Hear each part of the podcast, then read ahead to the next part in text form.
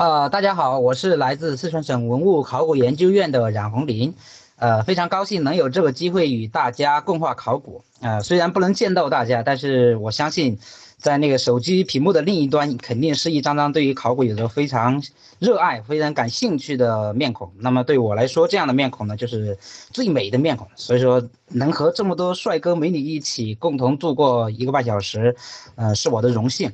那么提到考古呢，我想因因为这个这个学科呢比较冷门，所以说呃社会上对于这个学科不是特别的了解，可能觉得会很神秘，甚至有可能会把它和那个盗墓呃混淆起来，可能认为它们和盗墓是一回事儿。其实呢，这些都是一些都是大众对我们的考古学科的一种误误解，呃。在正式开始之前呢，我觉得应该通过一组图片，能够呃给大家展示一下真正的考古，还有真正的考古学家，以及呃盗墓贼，还有你们所见到的文物，和你们想象当中的会有一些什么样的区别？我想通过这组图，直升飞机的要去看什么呀？那个拿个网子是干嘛的？捉鱼的吗？这个怎么都碎了？那么看完上面这几组图片呢，也许大家对于考古已经有了一个呃一个很很浅显的一个直观的一个一个认识，呃，那么具体是什么样子的？那我们下面下面就开始聊一聊什么是考古。呃，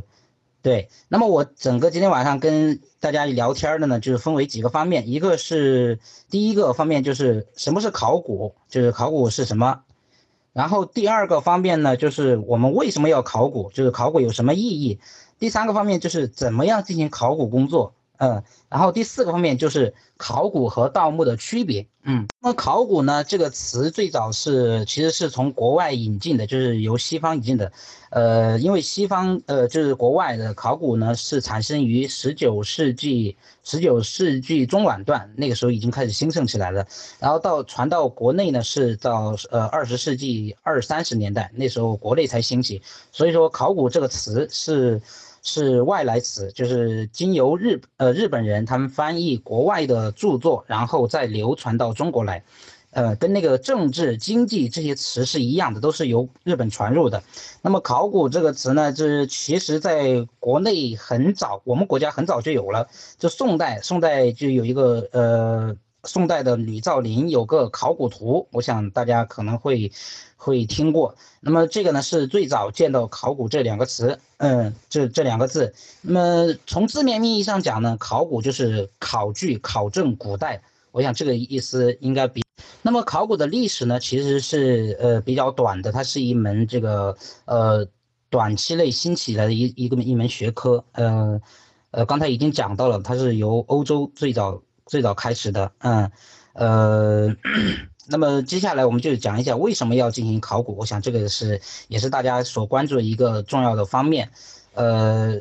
也大家很多人都在问我们，呃，考古它所面对的是古代的东西，那么它对于当下。当下这个社会而言，有什么实际的有什么实际的意义呢？这个我想这个可以讲一讲。就是 首先呢，考古就是一个正经补史的一个作用。就是呃，虽然我们想大家都是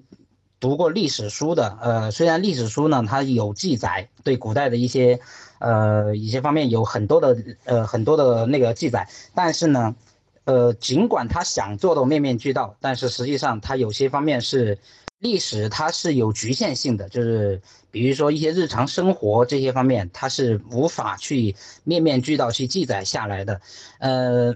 而且历史书毕竟是死板的文字，很冷很冷的文字，你没有形象，就是说你无法就是很直观的去了解，那么古代人他们是怎么生活的，他们的衣食住行，然后一日三餐，还有。呃，面对这个，面对各类呃周围的环境，他们是如何生存？这些这些很很很细微的地方，他们是历史是是无法去记载和记录下来的。所以说，这个就需要用到考古方面，考用考古这门学科去解决。所以，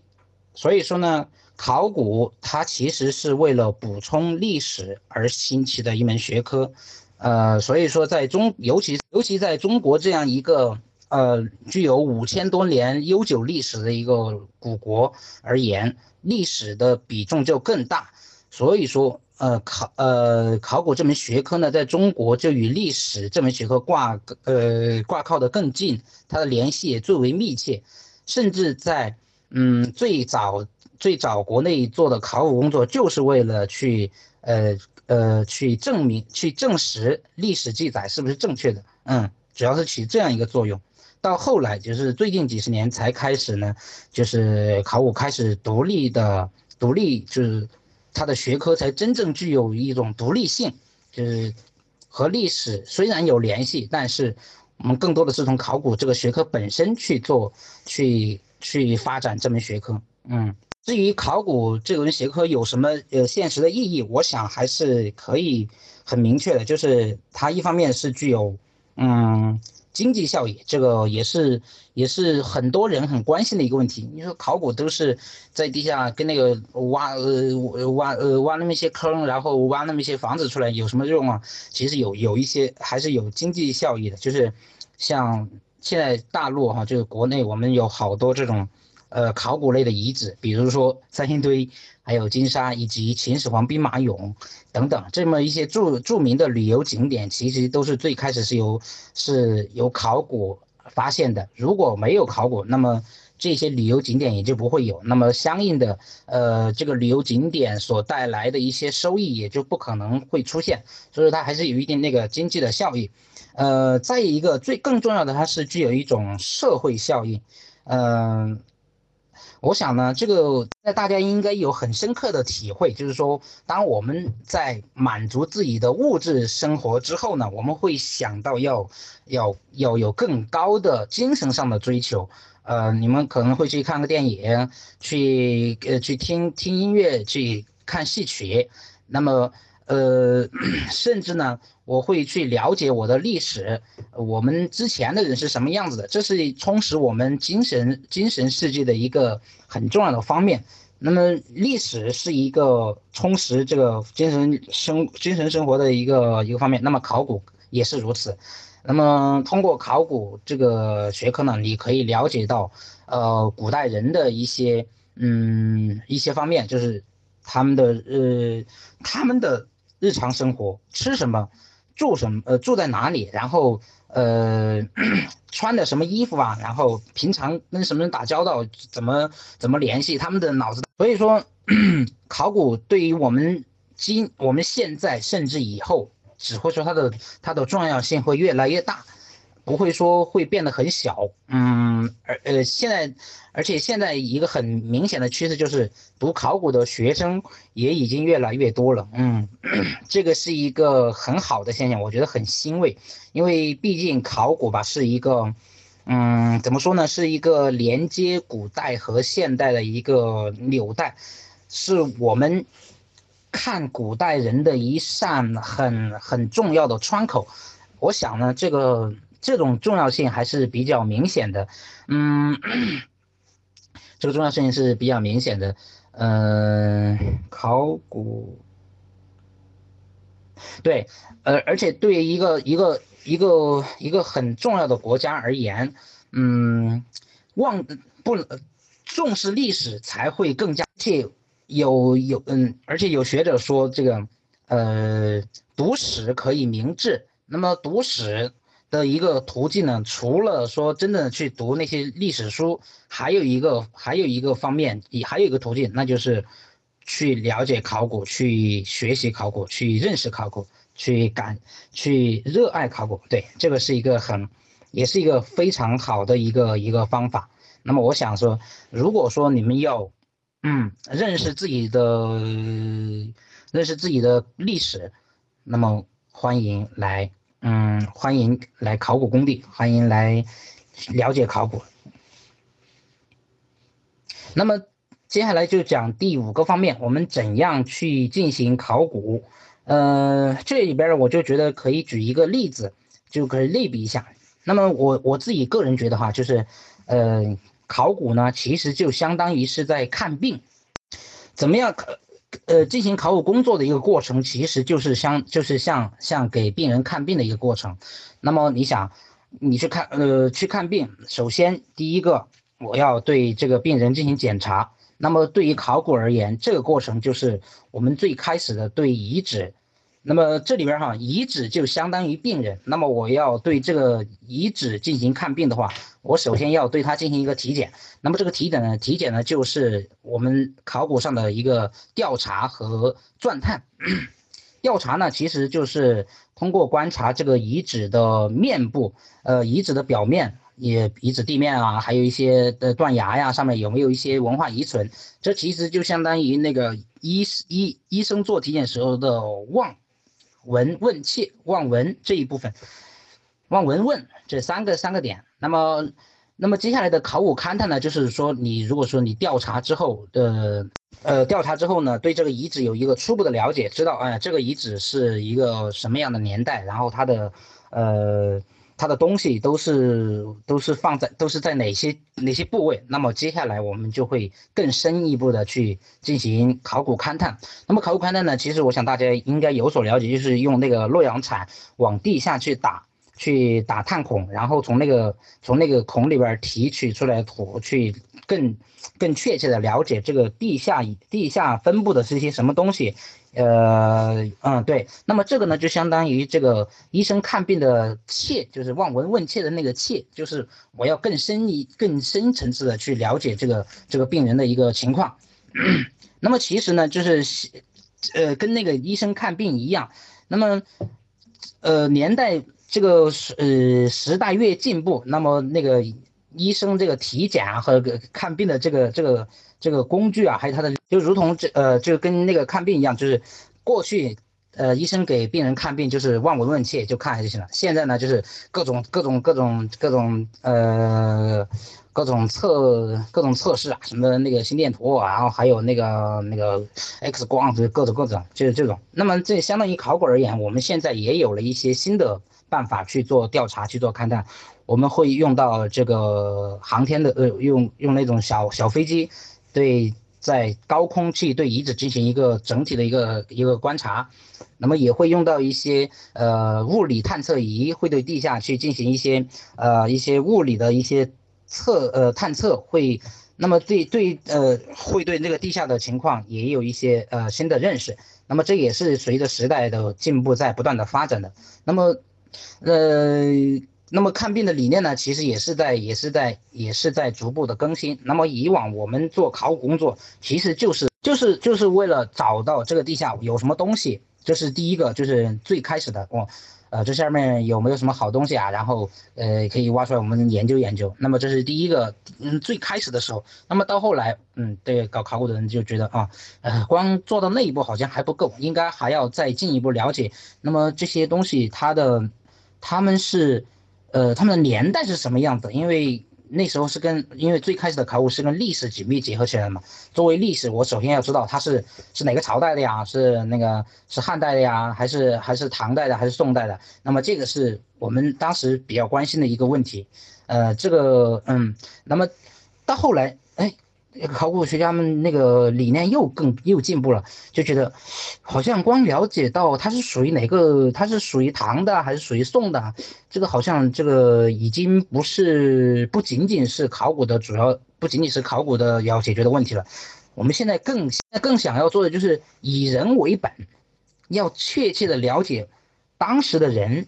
他们是以人为本，他当时是怎么生存的，怎么怎么。就是他的一些日常啊，还有他的，嗯，脑子当中怎么想的啊，甚至他们怎么，呃，交呃怎么呃怎么交流，这些都是就是我们现在最新想要关注的一些方面。就是说，呃，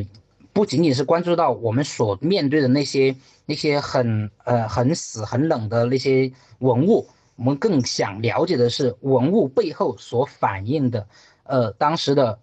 人的一个世界，他们是什么样子的？就是，嗯，回归到以人为本、以人为中心的这一个一个一个一个方面，嗯。那么刚才提到说这个搞考古勘探，就相当于呃望闻问切那个切啊。那么接下来就是对病人有了一个全面的体检之后呢，就要。对症下药，就是要给他开药方，然后甚至有可能会做手术。那么对应到考古工作上面，那么这一步就应该是考古发掘。嗯，这个所以说那个考古发掘其实跟那个跟那个跟做手术一样，也是要在这个遗址的开一个开开这个开个口子，就是呃挖探方或者探沟，然后往下往往深往遗址的内心，往遗址的身体里边去做这个工作，去了解它的嗯一些详细的情况。只有把它只有做到这一步，我们才可能真正的。对这个遗址的病因有一个，呃，对症下药的，有一个确切的治疗，就相当于，嗯。那么说到这里呢，我就想多讲一下这个考古发掘。嗯，考古发掘现在采用采用的都是那种探方式的发掘，就是在这个遗址地表要布设一些呃正方形的，一般边长是五米的，五米乘五米啊，或者十米乘十米，甚至可能是一米乘一米的这种小方格子。然后留在每个小方格子之间呢，有一米的隔梁，就一米的隔梁，这样留这样往下发掘，这就是探方。那么为什么要做这种探方式的这种发掘呢？是为了嗯更好的记录，更好的做记录。因为你想，我们做遗址的这个嗯遗址的每个部位去做发去进行考古发掘，那么这个这个部位。他出的一些东西，他发现的一些呃遗迹啊，比如说发现的房子啊、灰沟啊、灰坑啊，还有发现一些陶器啊，这些都需要做精确的记录，我们才可能在以后在后续的研究当中才会更好的提取到这些东西的一些历史信息，也才能更好的去了解这个遗址，才能更好的为这个后续的这个相关的其他研究服务。所以说。在考古发掘当中呢，就是，嗯，这个数据的采集是一个非常非常重要的一个一个一个一个方面，嗯，那么怎么样去采集它的一些数据呢？就是，所以说就必须要用到探方。那么你想每一个方格子往下发掘下去，那么它的边上，就是它那个，就相当于那个探方的壁上哈，那个边上。应该是有很多这种这种遗迹线的，就有很多那种地层线啊，就是根据不同的土质土色划分的这种地层，那么有它这种这种线，那么这些线呢，就是记录着当时这个遗址它是从最早是什么时候。开始形成，经历了多少个多少个时呃多少个年代多少个朝代，然后才形成了我们现有的这样一个情况。所以说，嗯，必须要用探沟式的探方式的发掘，才能够做，才能够把这些这些基本的信息才能够收集的齐全。嗯，其他方法的话，嗯，目前好像还做不到这一点。所以说，也是我们现在就是考古为什么要。采取这样的发掘方式的一个主要的原因，嗯，呃，那么接下来这个方面，我想是大家比较关注的，就是呃，考古和盗墓有什么区别，有什么联系？呃，为什么会为什么大这么多人会把考古和盗墓等同起来？也也甚至认为什么考古就是盗墓啊，考古就是披着合法外衣的盗墓贼什么的。我想这个有必要给大家澄清一下，就是考古的确不是盗墓。二者的呃是有一定的联系，比如说，呃，盗墓贼所用的一些工具，其实在考古上也有也也在也在也在使用，呃，一个很很出名的就是洛阳铲，其实洛阳铲最早呢是盗墓贼用来探地下墓的一个工具，但是现在在我们考古方面用的很多，而基本上是一个必不可少的一个工具了。还有的第二个方面呢，它俩联系呢，就是考古是永远都是 跟着盗墓的，因为因为考古啊，我觉得永远都是迟钝的，都是先由盗墓贼嗯发现了发现了那个墓葬，然后我们哦那边被盗了，然后我们再紧急考古队才入场，呃把盗墓贼撵走了，我们来进行进行一些后续的清理，所以说也是说也是，所以我们在每次发掘墓葬的时候。基本上都好多都有那种盗，嗯，都有那个盗坑、盗洞，那就是，嗯，是盗墓贼吃，呃，剩下的，我们相当于食人牙慧。但是二者呢，它们的区别是更加主要的，这主要是有以下几个方面哈。第一个就是他们的目的是不一样的。我想这这个大家有所了解，盗墓贼的目的永远就是从墓葬里边盗出值钱的东西，然后拿出去卖，然后他们的目的就是为了为了挣钱，嗯，就跟前面前两天那个寻龙诀里边那个那个叫什么叫什么叫什么摸金摸金什么那个叫什么，就那个那就那种。但是考古呢，它的目的主要还是为了研究，为了了解呃古代的历史，呃，而不是说我是根据考古去赚什么钱。其实呢，考古工作者的的这个待遇永远是最差的。所以说我们我们刚当年刚入学的时候，我们老师的第一句话就是说，呃，你要是想挣挣大钱，那你建议建议你别学别来学考古，因为这个的确是。怎么说呢？就是相当于那种费力不讨好的这种这种工作，就是费了老劲了，但是薪水其实很低。所以说，你如果说真的是我们把那个赚钱作为目的的话，那考古肯定是不行的。所以说，这样也从另一个方面而言，它考古的目的不是为了赚钱，而是为了呃研究了解人类的呃过去，这个有点高大上的一个一个目标。嗯，我刚才居然没录上，我天，我说怎么一六十秒这么长？呃，刚才说到哪儿了？我都不记得了，好像说到那个，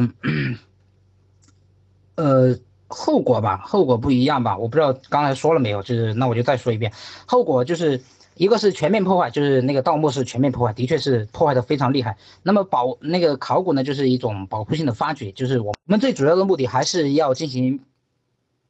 我们最主要的目的还是要进行保护性的发掘，所以说我们在发我们在进行考古发掘的前期、中期和后期都是非常严谨的，要进行讨论。我们发掘这个点会对这个遗址有什么破坏？我们最终要达到的目的就是以最小的发掘面积解决最大的最大的问题。不到特不到必要的时候，我们绝不对遗址进行发掘，就是这样一个一个理念。第三个点就是。考古和盗墓它还有性质不一样，我想这个比较比较明确，就是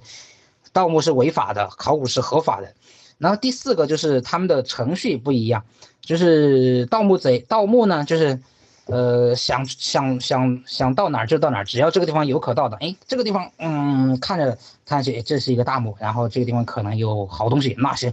我今天晚上就吭哧吭哧往下挖，挖一个大大大洞，然后去倒东西了，比较随意。嗯，只要有地方，这个地方今天这个地方，明天那个地方，后天可能在另外一个地方，那么它就比较考古不一样。考古的话是一个很有一套很严格的流程，就是我们最开始要发掘一个点，我们最第一步要进行论证，你这个发掘，呃，为什么要发掘这个点？有什么有什么意义？有什么效果？然后有什么必要性和必然性？嗯，到时候有没有什么预期的成果？呃，能够解决哪些问题？你要做前期的充分准备，要充分的那个讨论。嗯，还有你到时候怎么保护？怎么怎么怎么后期的保护啊？利用啊？这个你也得考虑进去。我们最主要的目的还是要进行，但是考古呢？那么，呃，在前期的讨论完之后，我们还要写计划书，就是要把你整个发掘期间。的一些一些计划要写进去，比如说你这个发掘要多大面积，然后要请多少民工，要申请多少经费，嗯，要干多长时间，然后要用到哪些设备，还有你后来你这个发掘完了之后，你要怎么保护它，怎么回，那怎么去开发利用，这些你都得都得把这个写进去。然后这个计划书写完之后呢，你要去呃报批。就是要报上级部门审批，他们批准之后才能才能进行才能入场进行发掘，然后发掘完之后你还要写考古报告，这个要这个要给要把这个成你和发掘成果要及时的回馈反馈给社会大众，然后呢完了之后你还得对这个后对遗址的就是发掘点的后期进行一个啊一个保护或者工程，要么是回填，要么是你把它开发出来供游人呃参观。嗯，反正说这一套流程是必须得齐备的，要不然那么这个发掘就不会被批准。所以说，呃，在这个方面程序上面，它两个也是不太一样的。嗯，所以说讲了这么多，我不知道讲的有点乱哈，呃，呃，不知道大家对这个，俺讲了这么多，我不知道讲的有点乱，我不知道大家对这个我刚才讲的内容有没有一个呃，现在有没有一个更深一点的一个认识？呃，对于你们想想要呃呃了解的或者感兴趣的问题，有没有做了一个嗯一个还算可以的解答？我不知道，反正那么接下来的话，我就觉得可以大家面对面聊天儿，嗯，我觉得这样可能会收获还更大一点。呃，我觉得我一个人讲反而觉得没有什么共鸣，讲着有点儿嗯，怎么说呢，就是没有那种感觉。我觉得还是聊天的时候比较舒服一些，嗯。那个根据嗯有些考古学者的研究啊，三星堆遗址的那个神树，呃，就是这个，嗯，好像是二号吧，二号神树，它那个是跟那个《山海经》里边写的那种扶桑是联系是一样的，这可能是就是扶桑，但是呢怎么说呢，就是。这种考古研究永远是有很多不同的意见，因为那个树神树他没有自己写着自己是神树，是那个扶桑，所以说你这这个人可能有这样的看法，然后那个人可能有那样的看法。但是我觉得呢，这个作为扶桑这种说法还是可以成立的，因为那个那个那只神树啊，就是它的所有的树枝就是呃树枝是朝上的，而且上边还有。嗯，上面应该是有这个有有有有那个神鸟在上面，这个跟传说中的《山海经》里边写的这个扶桑的这个这个特征。然后那个《山海经》里边的扶桑呢，就是说是呃那时候的人们的一个一个对于这个天地的一个一个观念，就是觉得呃扶桑就是。早上立在东边的一棵神树，那么它的所有的树枝都是朝上的，因为扶桑扶桑嘛，扶摇而上，扶摇而上，所以说它那个扶其实就是代表向上的意思，所以说那个树枝是朝上的，这一点是可以吻合的。然后那个树枝上面呢，应该是有九只神鸟，这个和这个呃古时候的十日这个神话也是可以，这个这个传说是可以，嗯，可以相印证的。就是说，大家也知道那个太阳里边。一般会有一个金乌，金乌就是一种鸟。那么那个，嗯，那个神呃神树上面的那个鸟，可能就代表着太阳。这个金乌，这个太阳。那么九个太阳，那《山海经》里边说呢，就是十个太阳，有一个是常年在正中间的，在天的正中间。然后有九个太阳呢，是早上从早上从那个扶桑这个树上，太阳从这个树底下通过这个树爬到天上去，然后再。再跟着跟着一天完了之后，从西边的这个若木，若木，然后从那个树上再爬到地底。当时的一种很很很淳朴的一种一种观念，所以说呢，嗯，可能那时候的三星堆人呢，就是用呃，就是把这个这个神话呢具化了。所以说你现在也可以看到，就是三星堆博物馆里边有两棵神树，一棵是树枝朝上的那个是扶桑，然后朝下的可能就是那个位于西边的那个若木。嗯，它的树枝也是向下的，因为那个《山海经》记载也那个若木呢，它那个若木若木若柳扶风，那个像柳树一样那个枝条都是下垂的，所以这点也是吻合的。所以说那个那个这个一号神树可能就是嗯就是这个若若木，就是传说中的若木。嗯，至于呃三星堆三星堆遗址里边出的那些青铜面具啊，为什么会有高鼻梁，然后还有那么凸出来的眼睛，还有那么大的耳朵？这个外星人是一种说法，然后外国人也是一种说法。反正我觉得这种说法各有各的理由吧，也各有各的道理，都可以作为溢价。这么多雾笼罩着，那就是当时的人就看不远，也听不远，所以说他们就想通过造神像，因为那个面具是，呃，作为那个神明的化身，那么他就想把这个神明的眼睛做长一点，可以看得远；耳朵做大一点，可以听得远。所以说，这可能是当时他们的一种，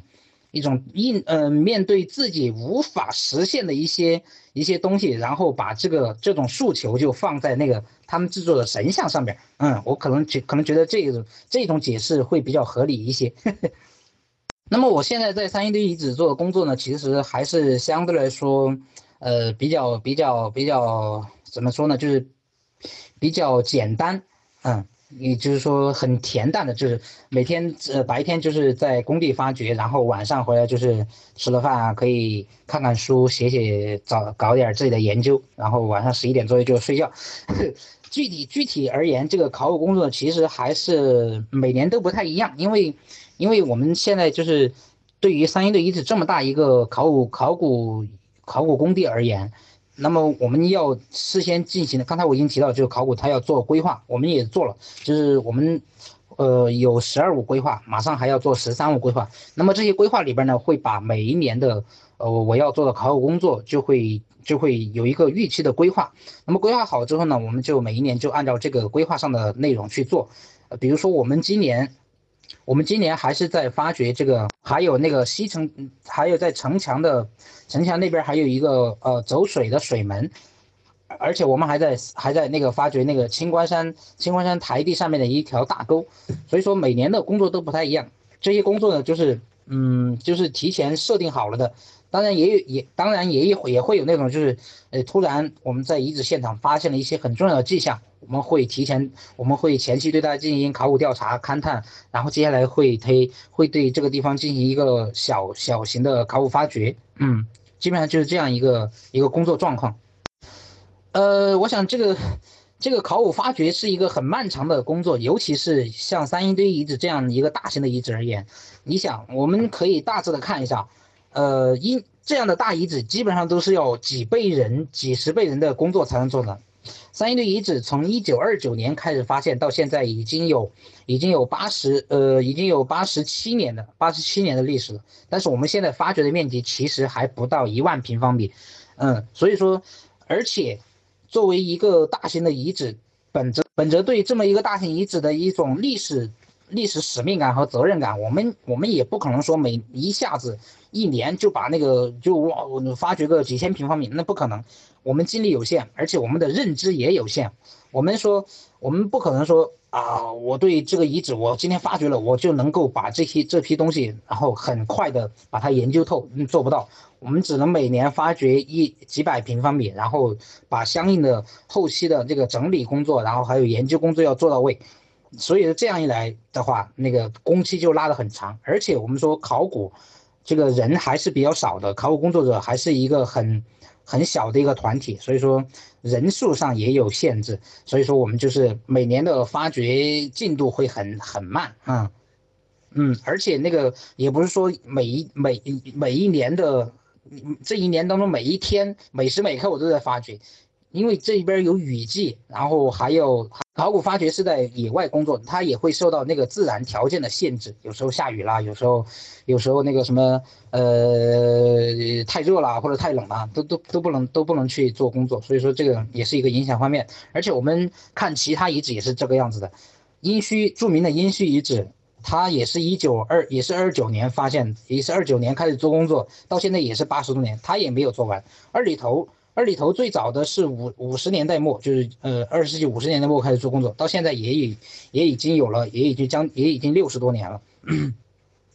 而且我们说，呃，这个考古遗址啊，这是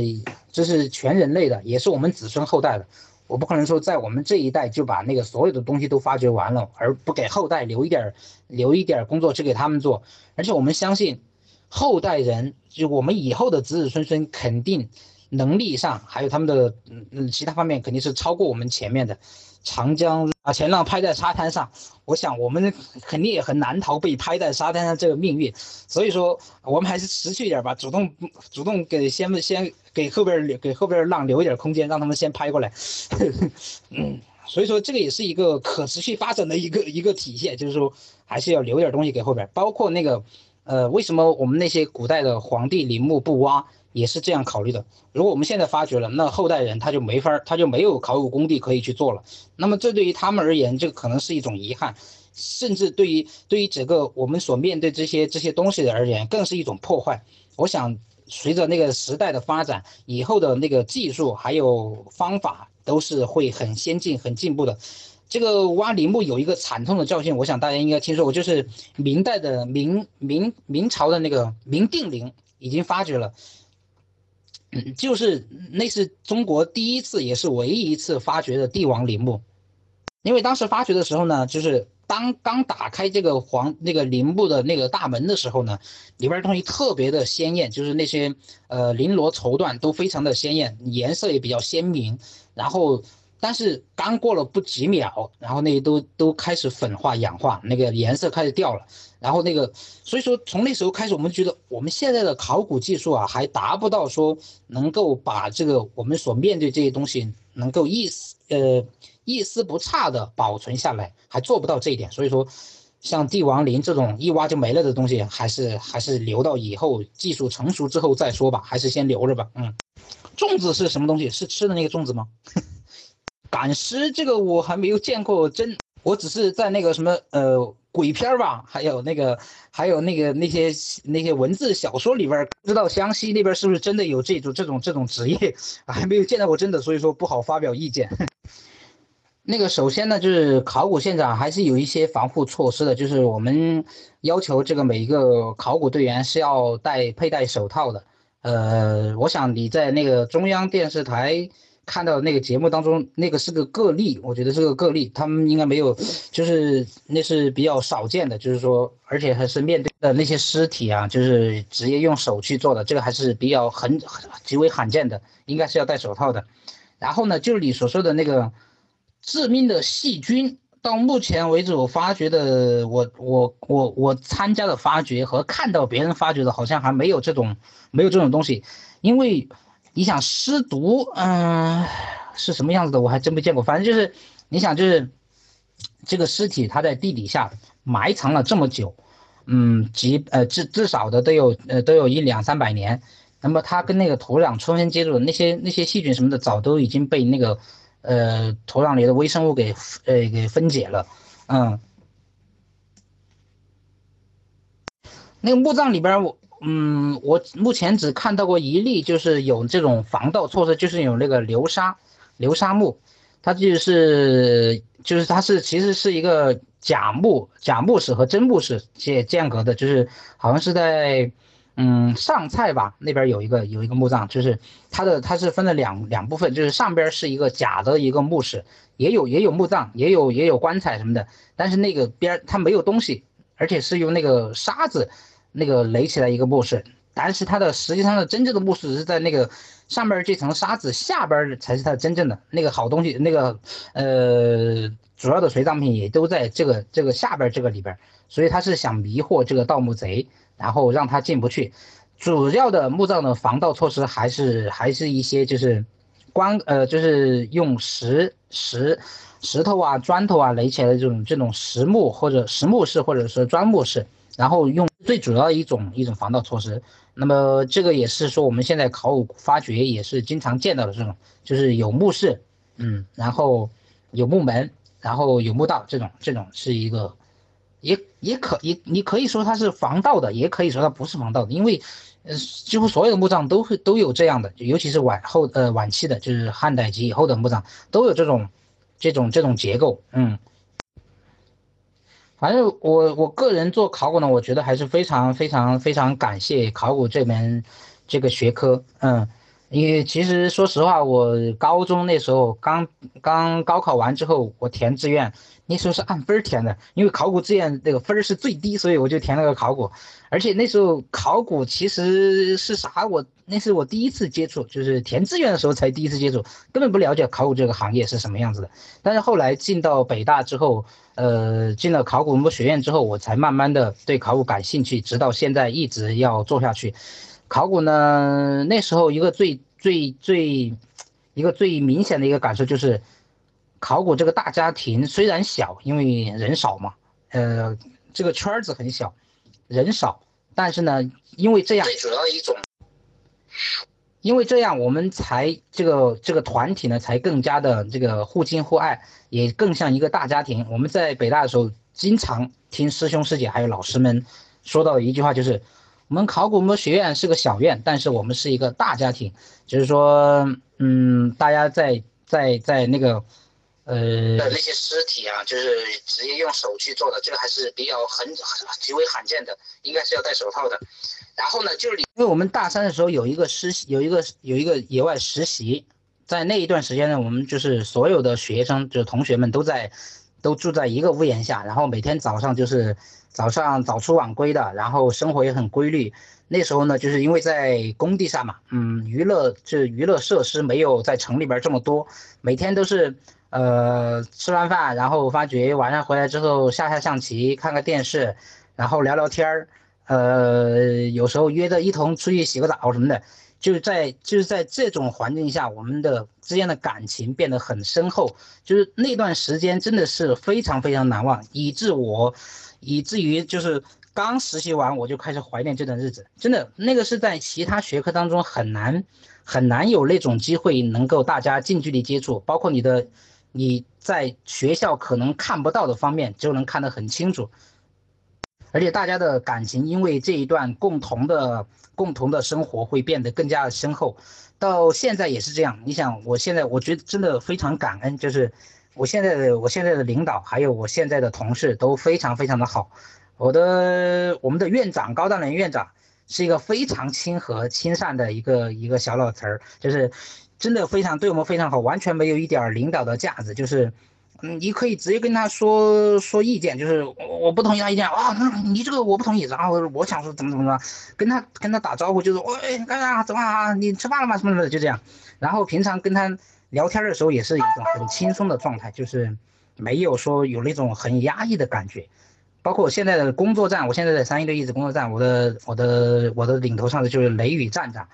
那也是一个非常非常非常好。我们大三的时候有一个，也是一个非常好的一个一个领导，就是对我非常关照，就是有一些活动什么，很多活动都是我去出席，然后写文章什么的都是大力支持，然后对我的生活上也非常提携，很照顾，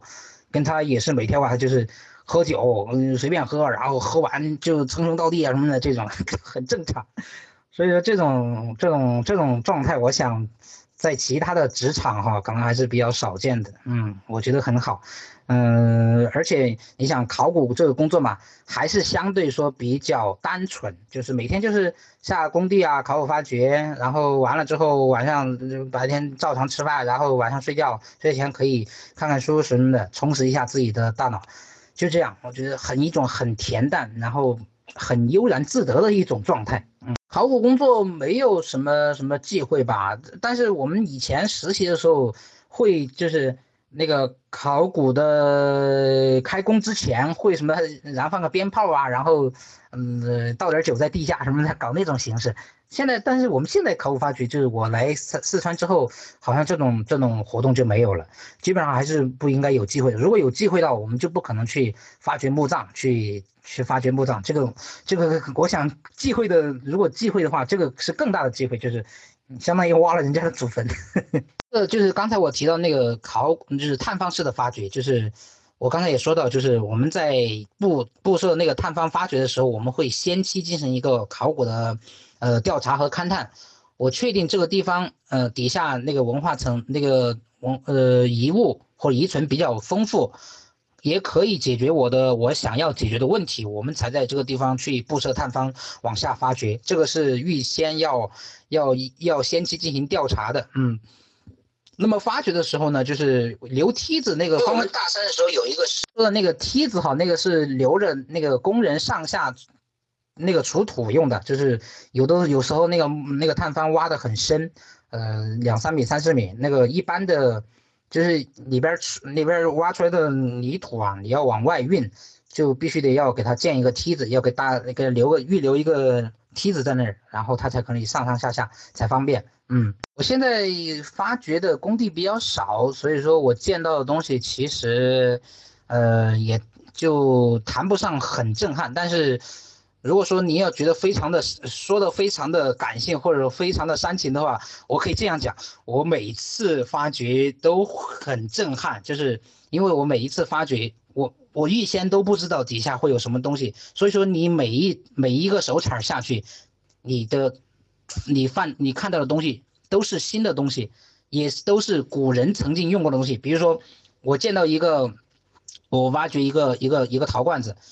我一想到这个是古代人们用过的，然后埋在这儿，被我被我现在拿出来了。我的手触碰到那个文物的时候，我就想，啊，我终于跟古人有了零距离的接触了。就是这样。真正要谈得上震撼，就是我零八年在，嗯，零八年在周在陕西周公庙实习的时候，那次我们发掘了，呃，我们是实习嘛，所以说发现了一个很大的一条很大的沟，那个沟里边呢，发掘了有嗯一百多个地层，就一百多个层，然后总共出土了有嗯七千多片这个甲骨甲骨文，我不知道你们听说过甲骨文没有？就是刻在那个龟甲上面的文字，就是商代的，距今有呃三千多年的三千多年，距今三三四千年的历史。那个是比较震撼的，因为那次发现的甲骨文是整个我们发掘之前以前，就是在我们发掘以前所有甲骨文的总和还多，所以说那个是非常重大的一个发现，那当然是非常震撼的。那个严格说来呢，考古就必须是我们考古学家一铲子一铲子往下发掘，但是实际上做不到这一点，实际上还是要请这个当地的嗯农民啊去。去帮助我们进行发掘，就是有做一些他们能够做的，就是比如说要把那个松土啊，把那里边的把下边土松要要把它松动，然后我们再发掘，把陶片这些文物啊挑出来之后，那剩下的土呢，就由他们把它那个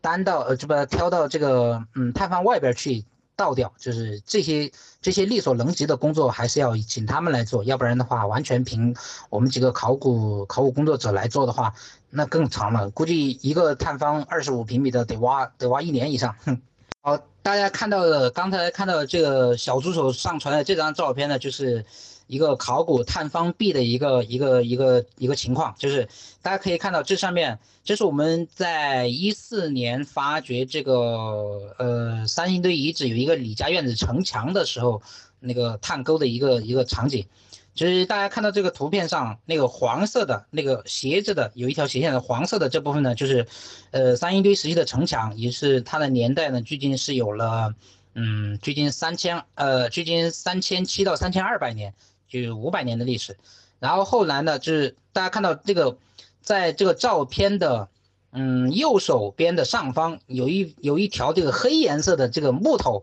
那个是一个近代墓，这样上面还看得到那个人骨的那个脊椎部分，所以说。呃，这个是挺呃，所以说搞考古的话，见到这种还是挺挺挺那个习以为常的，所以就无所谓了。我这张图呢，就是当时新华游学他们那个考古夏考古夏令考古营的时候，我们就参观的一个，还是那个李家园的城墙的发掘点。这个是那个探沟，这个是探沟的一个另外一个角度看，就是你看这个是一个长方形的，这个不是说所有的探方都必须是。方方正正的，也有这种长条形的，就是两边呢都是探方壁，然后底下呢是这个我们正在发掘的一个一个一个发掘的一个城墙的一个底面，嗯，这个城墙已经被发掘掉了，就是现在看的话，就是里边的可以看出来就是不同颜色的这个土层，那个是我们是由那个考古我们考古工作者去人工画上去的，所依据的就是有不同的颜色。然后有时候呢，会土质也不一样，就是有松有软，有时候可能会有沙土，可能会有粘土这种区别。那么就依据这些这些特征呢，把这些，呃，古代的这些遗存呢，就是划分在不同的，划分这些地层呢，就是为了给他们提供一个可以判断年代的一个依据，就是说它处在哪一个层里边，那么它的年代就跟这个地层是一样的，嗯，那么从。那么这个地层呢，从下往上呢，它的年代是从由早变晚的。我想这个大家应该比较理容易理解，就是比如说你放一堆书，那么你先放的一本书呢是放在最下边的，那么它的这本书出现在这个地方是出现在最下边的，一定是最早放上去的，然后接下来你才把这个剩下的书一本一本的往上摞。那么所以说这样一来的话，最下边一本书是年代是最早的，然后最上边的书。它的放上去的年代是应该是最晚的，我不知道这个我说清楚了没有？就是它的一个地层学的一个主要的一个理一个原理，就是由下往上，年代由早由早到晚。这两张照片呢，就是我们那个考古勘探的一个一个一个最终的结果，就是大家看到第一张照片中间那个圆形的小洞，那个就是用洛阳铲对那个地下的东西进行一个勘探的一个一个一个一个现状，就是它会通过一个。洛阳铲我不知道大家见过没有，就是一个带着圆筒的，嗯，半圆形的一个圆筒的一个一个铲子，但是它的它的铲面呢是一个半圆形的，就是一个圆柱形的，然后往下插插在那个地里边，然后通过一定的呃要旋转，把底下的土呢就从那个通过这个半圆形的这个铲子往上带出来，带出来的土呢，就是其实就是跟下边这个图一样的，就是一个条一个圆柱形的圆柱形的这种这种泥柱子。那么这个泥柱子呢，大家可以看出来哈，就是可以很明显看出它有不同的颜色，有不同的土质土色。那么这个这个呢，其实就是跟刚才的那个刚才看到这个探沟的这个。就是不同的不同的土色代表了不同的地层，那也就代表了不同的年代。那么不同的年代呢，我们就可以知道我这个探铲儿这个探孔所在的位置，这个底下是一个什么样的一个情况？它是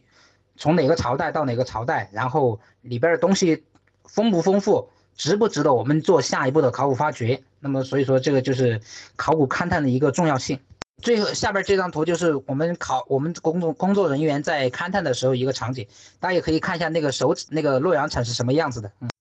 古代的盗墓其实一直都存在，从那个其实。从有墓葬开始就已经有盗洞了，就是除了是新石器时代，因为那时候每个墓葬里边的确是没有什么东西，那时候人们呢也没有那种利益的驱使，就是能自己吃饱就已经行了。那时候是没有没有盗墓这种现象的。到那个夏商周开始就已经出现了盗墓，但是呢每一个时代呢它的盗墓的目的性不太一样。嗯，最早的呢其实它是为了一种呃精神上的一种一种一种需要，就是。呃，比如说哈，有一有一个有一个说法，就是国之大事在祀与戎。那么祀就是祭祀那个祀，是一个国家的一个根基，就相当于龙脉那种性质的。那么灭后边这个国家把这个国家灭了之后呢，他觉得要把他的宗庙毁了，把他的先人的墓葬挖了之后。那么这个国家才算是最终的龙脉断了，所以说，所以说那那时候的盗墓呢，更多呃，严格说来不是盗墓，而是一种毁墓的一个行为。那么到后期呢，就是后来呢，就是开始有一种利益的驱动，就是开始出现那种专门为了里边值钱的东西，然后去盗墓的。嗯，比如说那个摸金校尉吧，那种就是属于那种目的而形产生的这种，一直到现在的都是这个样子的。当然，那个盗墓贼的东西呢，也是有一些，嗯，肯定是有发现的。就是每次考古发现的时候，我们会会发现那个盗洞里边有些矿泉水瓶子。甚至有时候还，甚至有的有一个例子，就是在那个盗洞里边还有人骨，那个人骨肯定就是盗墓贼死在里边了，然后，呃，被我们后来发现了，嗯，那个其我个人觉得哈，其实不是说我们现在退退化了，而是说我们现在进步的太快了，那个时代发展太快，你想以前他们需要手工慢慢去做的东西，我们现在通过机器一下子就做出来了。而且现在人的生活追求啊，也不是说那些，也不在那些细微精巧的地方，就是说，我觉得可能是现在人的集中点吧，不太一样吧，可能就不会去做那些精细的东西了。嗯，比如说你现在做衣服，现在能够机器做的，谁还用手去线去绣啊？就跟你做那个鞋一样。我们那时候，我们小时候穿都是我们自己爸妈纳的那种鞋，那种那种布鞋做的，那那一针一线做的肯定很扎实。但是现在你再去买那种布鞋，反而会很贵，那种技术肯定也就不会用了，而全部是机器造出来的。所以说，我觉得是时代发展的一个必然吧。这个，嗯，然后挖到很多宝藏，国家给奖金嘛，这个这个好像不会主动去奖励，说你要挖到好东西我才给你奖励的，就是每次你发掘的。你发掘的目的不是说是我去挖好东西，而是说我要去解决哪些学术问题，所以说国家不会给奖金。现在挖出来的文物呢，呃，好，呃，精美一点的都放在博物馆展示，然后剩下的一些更多的呢，就是放在这个考古考古研究所或者说是那个工地，比如说我们工作站这种这种这种考古基地。放在这里边呢，一一方面是为了，嗯，就是用于研究，因为我们搞那个后边的考古研究，还是会用到很多场合下会用到这种这些出土的遗物，所以说是这个样子的，就是，嗯，不是说所有的都放在博物馆，嗯，而且也没有这个必要，我估计像关大家也不会去说非常感兴趣到去看一下那些破烂的陶片什么的，估计也很难，嗯。这有我们更多的一种处理方法，就是等你研究完之后，那些破碎的陶片会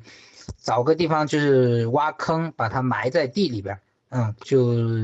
专门找个地方埋进去。因为你想这么几几十年，将来的东西只会越来越多，那么我们没有那么多的，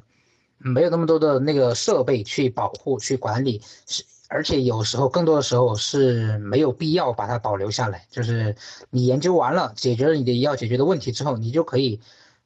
通过看是不同的方法途径把它把它那个处理好、保护好，或者放在放在底哪个地方。嗯，现在我们中国地区啊，就是国内，呃，发现比较完整的那个尸体呢，就是主要集中在两大区域，一个是新疆的新疆地区，再一个就是。南方的多水地区，这是为什么呢？因为就是，呃，古尸保存它最好最